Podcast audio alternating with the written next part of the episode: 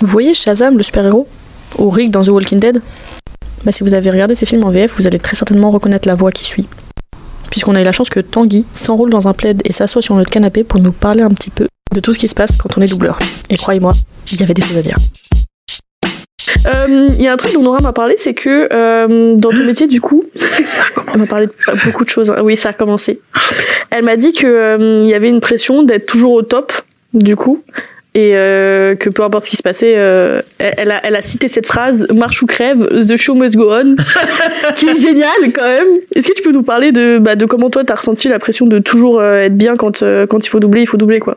Ah, De toute façon, c'est comme euh, quand tu montes sur scène. euh, t'as- si t'as mal au ventre, que t'es pas bien, que tu t'es levé du pied gauche, que t'as mal dormi, que il t'arrive des trucs dans ta vie personnelle, euh, il faut que tu les oublies au moment où t'arrives sur le plateau. Bah là, c'est pareil. En studio, c'est exactement la même chose. Donc euh, oui, il y a, un- il y a un côté où euh, en plus, t'as les autres qui sont là et qui t'écoutent, euh, Mm. qui, tu vois, au moment où ça va être à toi, euh, ils sont pas obligatoirement avec toi à la barre. La barre étant l'endroit où on enregistre. hein. C'est une sorte de barre comme ça, euh, en bois euh, métallique, et puis t'as le micro qui arrive par-dessus ou par en dessous. Ok. Et c'est juste pour donner une sorte de, de délimitation euh, physique à l'endroit où- d'où on, on enregistre. Donc bon, l'avantage c'est qu'on peut refaire plusieurs fois. Donc euh, si t'es pas bien la première fois ou la deuxième fois, on peut toujours refaire. Mais c'est vrai que parfois t'es pas t'es pas dans des bonnes conditions, ce qui fait que hum, tu sens que t'arrives pas à avoir l'énergie et le le feeling euh, qui convient pour euh, pour euh, être vraiment euh, vraiment bien quoi, vraiment dedans. Et avec le temps, t'as réussi à trouver des, hum, des, des, des mécanismes, je sais pas, des, des choses que tu te répètes ou je sais pas, un processus que tu fais pour justement Non. te mettre dans des conditions où. Non, c'est vraiment venu avec le temps. Euh, aussi, je me, je, je me dis, écoute, tout ça n'est pas si grave. Euh, après tout, on, on sauve pas des vies, donc euh, faut, faut rester. euh, on se, on se remet pas en question complètement. euh. mais c'est vrai que c'est, c'est- il faut être vraiment comme un, faut être vraiment comme un, un sportif de haut niveau. Il y a un côté, euh, faut être, faut être vraiment en forme, quoi. Faut être en forme euh, euh, psychologiquement, émotionnellement, euh, euh, techniquement. ouais, faut, faut que tout, tout ton instrument il soit, il soit là et que tu puisses le, que tu puisses le solliciter quoi. C'était déjà arrivé qu'il se soit passé des choses du coup avec bah, d'autres acteurs euh, du milieu, des gens avec qui tu travailles et que juste après tu doives euh, doubler et, et du coup faire comme si c'était rien passé? Ah oui, ça m'est arrivé de doubler euh, à côté de quelqu'un euh, que j'ai du mal à supporter ou avec qui ça se passe pas très bien.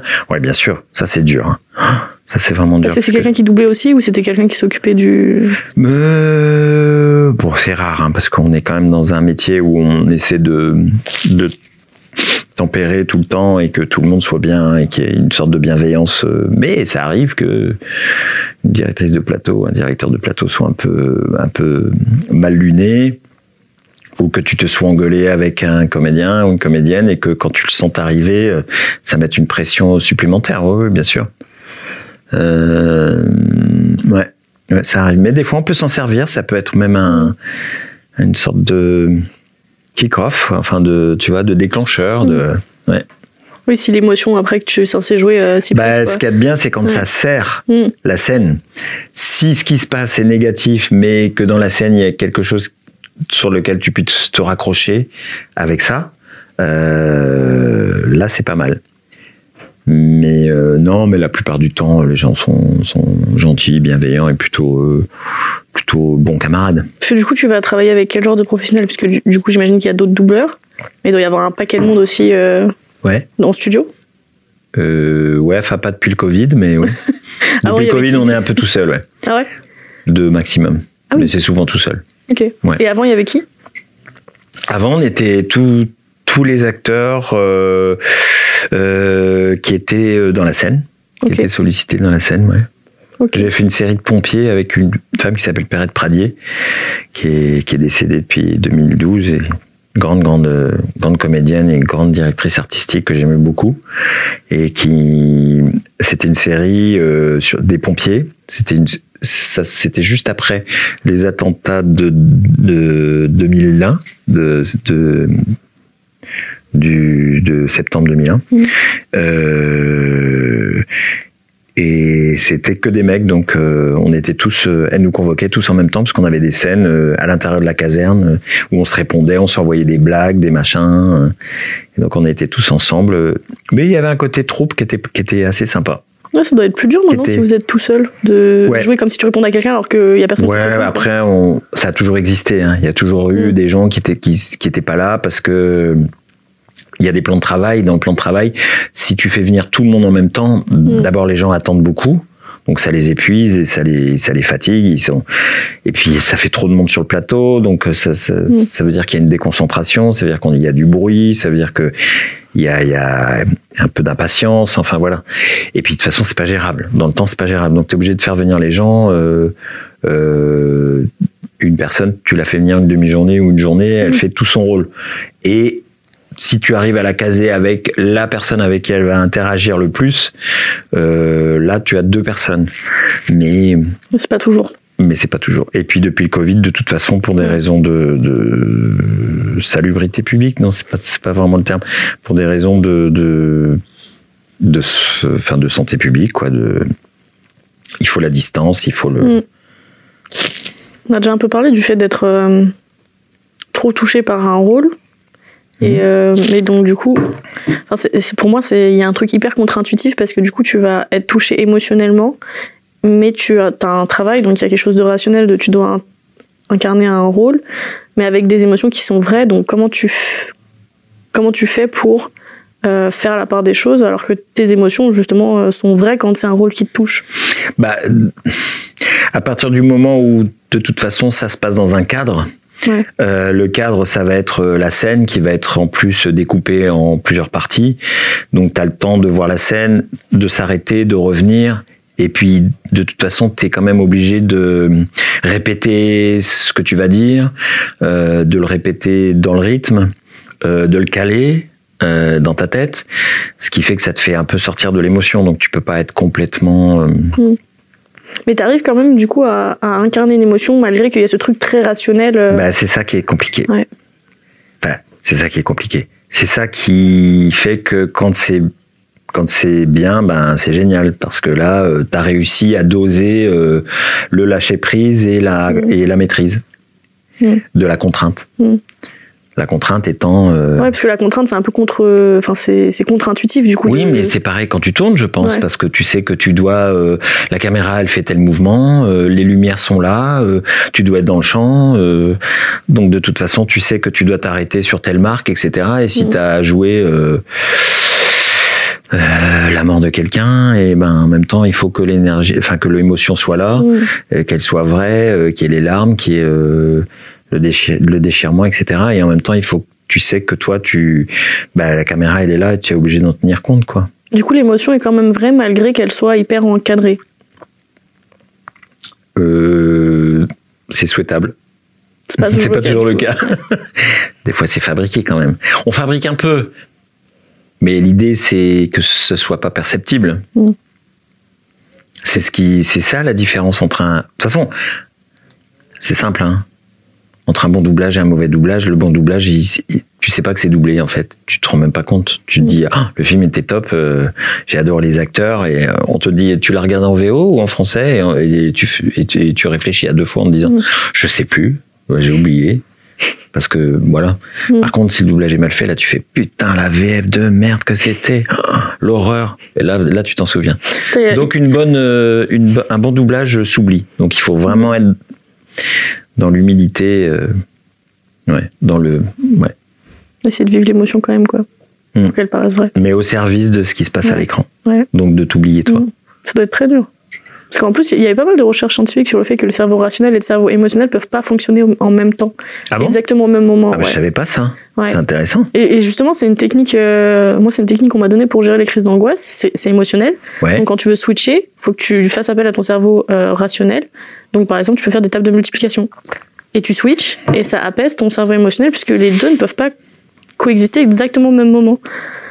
Et ça me paraît du coup hyper. euh, En fait, j'imagine que dans ce genre de cas, vous faites que balancer de l'un à l'autre, quoi, en fait. Ouais. C'est que tu vis l'émotion, puis après, ah, il y a un cadre, et Ouais, c'est comme une sorte c'est de. c'est une gymnastique c'est comme une sorte de d'aiguille qui, qui, qui passe, tu sais, sur un podomètre comme ça. Et... Mm. Podomètre. Des fois, je dis des trucs, je sais même pas si c'est pas des conneries, c'est pas ça, c'est pas podomètre. Enfin, un, amp, un ampèremètre, non, non plus. Ou une aiguille, hein À tous les cas, une, aiguille, bon, vous voyez, quoi. Quand on parle, ça fait ça, puis quand on se tait, ça fait ça, puis quand on crie, ça fait ça. Voilà, donc c'est, voilà, faut qu'on soit un peu entre les deux, quoi. Ouais, ouais, c'est ça, oui, puis Hmm. être capable de switcher très vite de l'un à l'autre, quoi. Ouais. Mais c'est vrai que parfois, quand il y a des émotions euh, fortes et que tu dois gérer tout un texte euh, synchrone et que c'est pas évident parce que la scène elle, elle est lourde, elle est, elle est longue, elle est compliquée. Euh, si euh, dans la direction artistique et avec l'ingénieur du son, tu sens qu'il y a une sorte de d'ensemble, que qu'on qu'on fait la même chose.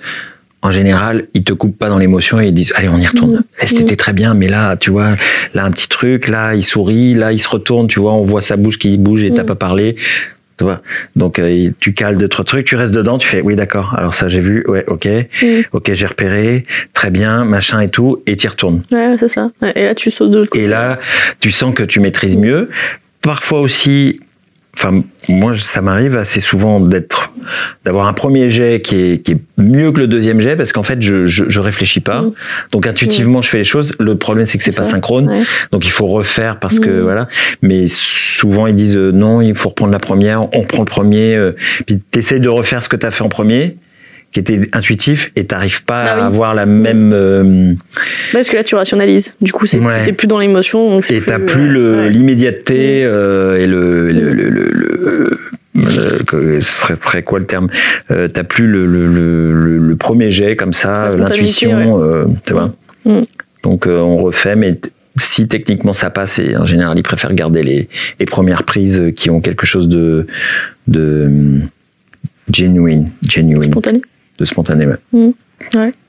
Donc, t'as as, des- t'as quand même des gens euh, qui t'encadrent euh, au moment où toi tu doubles. Que T'as parlé Oui, bien sûr. d'ingénieur son, Ah t'as oui. d'autres personnes Hmm T'as d'autres personnes où tu vas bosser sur tout Ingénieur du son et directrice artistique ou directeur artistique. Ils sont là toujours sur tous les doublages. Oui.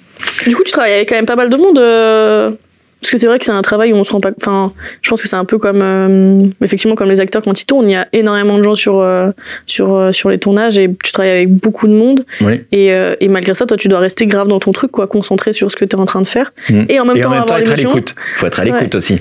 Parce que ça, c'est pareil. Il y a, il y, a, il y a les comédiens qui t'écoutent pas. Ils sont sur leur truc, comme il y a les phrases, ils sont voilà, j'ai ça à dire et j'écoute pas, je, je tu vois, alors qu'on doit être dans une sorte d'élasticité des choses, on doit aussi écouter, surtout si on a la chance d'enregistrer en même temps, de pouvoir euh, se renvoyer la balle. C'est vraiment, c'est vraiment ça quoi. Il y a un côté euh, tennis quoi. Et t'envoies la balle, tu la reçois, tu, l'envoies d'une certaine manière, donc l'autre la reçoit d'une certaine manière et te la renvoie. Mm. C'est ça qui fait que ça sonne juste. Oui, ça reste un travail d'équipe euh, à chaque que ça fois. sonne quoi vrai, quoi. arrive. Et ça t'est déjà arrivé, du coup, tu nous as dit de travailler avec euh, des équipes, euh, enfin des, des personnes avec qui euh, il y avait un passif, peut-être des choses où ça s'était mal passé avant? Hmm, oui, c'est arrivé. Il y a des gens que j'apprécie plus que d'autres. Donc, euh, Est-ce que ça va être juste des affinités ou est-ce que tu as aussi euh, subi ou observé des cas de harcèlement dans ce milieu? De harcèlement? Ouais. De harcèlement. Alors euh, oui, ou mais au début, il y a longtemps, hein. il y a Il y a 25 ans peut-être. Ok, donc quand t'étais en maintenant, début de euh, carrière. Ouais, c'est vrai qu'il y, a des- il y a des gens qui profitent un peu de leur position pour, pour ouais, ils profitent de leur pouvoir pour euh, obtenir des, des, euh, Des faveurs? ouais. Mais bon, donc je suis pas sûr que ça marche. ça t'est je suis déjà pas sûr que arrivé, ça ait marché. Oui, ça m'est arrivé une fois, quelqu'un qui m'a appelé le soir en me disant euh, Ah, si tu viens pas me voir, tu sais, euh, tu travailleras moins. Par contre, si tu viens me voir, euh, moi je vais te donner du boulot. Bon, tu vois, c'est. Et comment tu réagis à ça?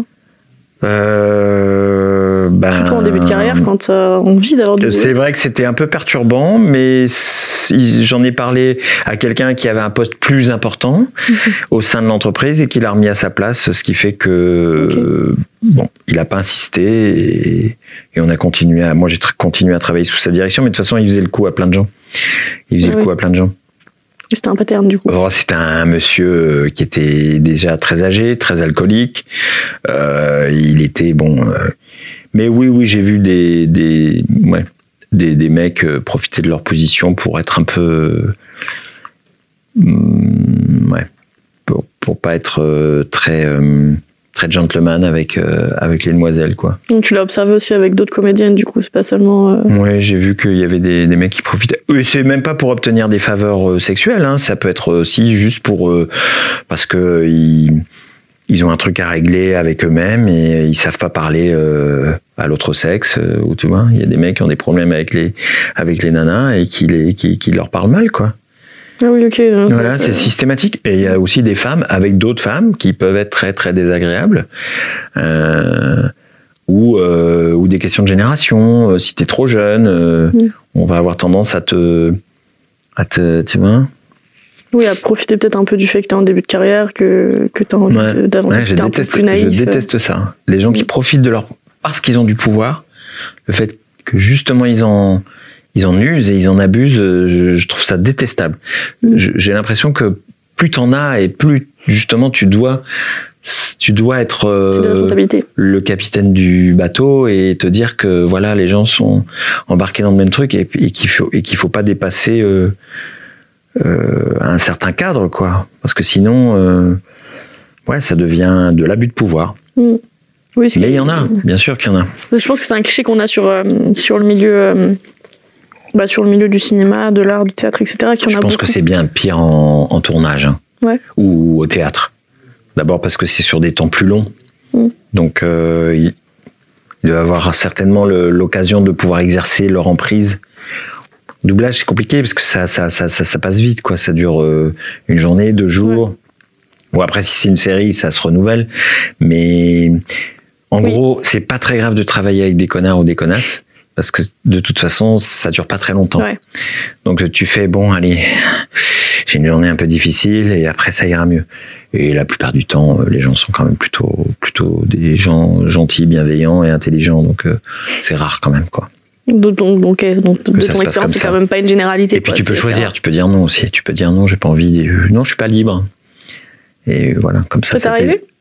De dire que j'étais pas libre Ouais. oui ça m'est arrivé de dire à des gens euh, que j'étais pas libre j'ai inventé des trucs pour pas travailler avec eux parce qu'ils me mettaient mal à l'aise oui Ah oui.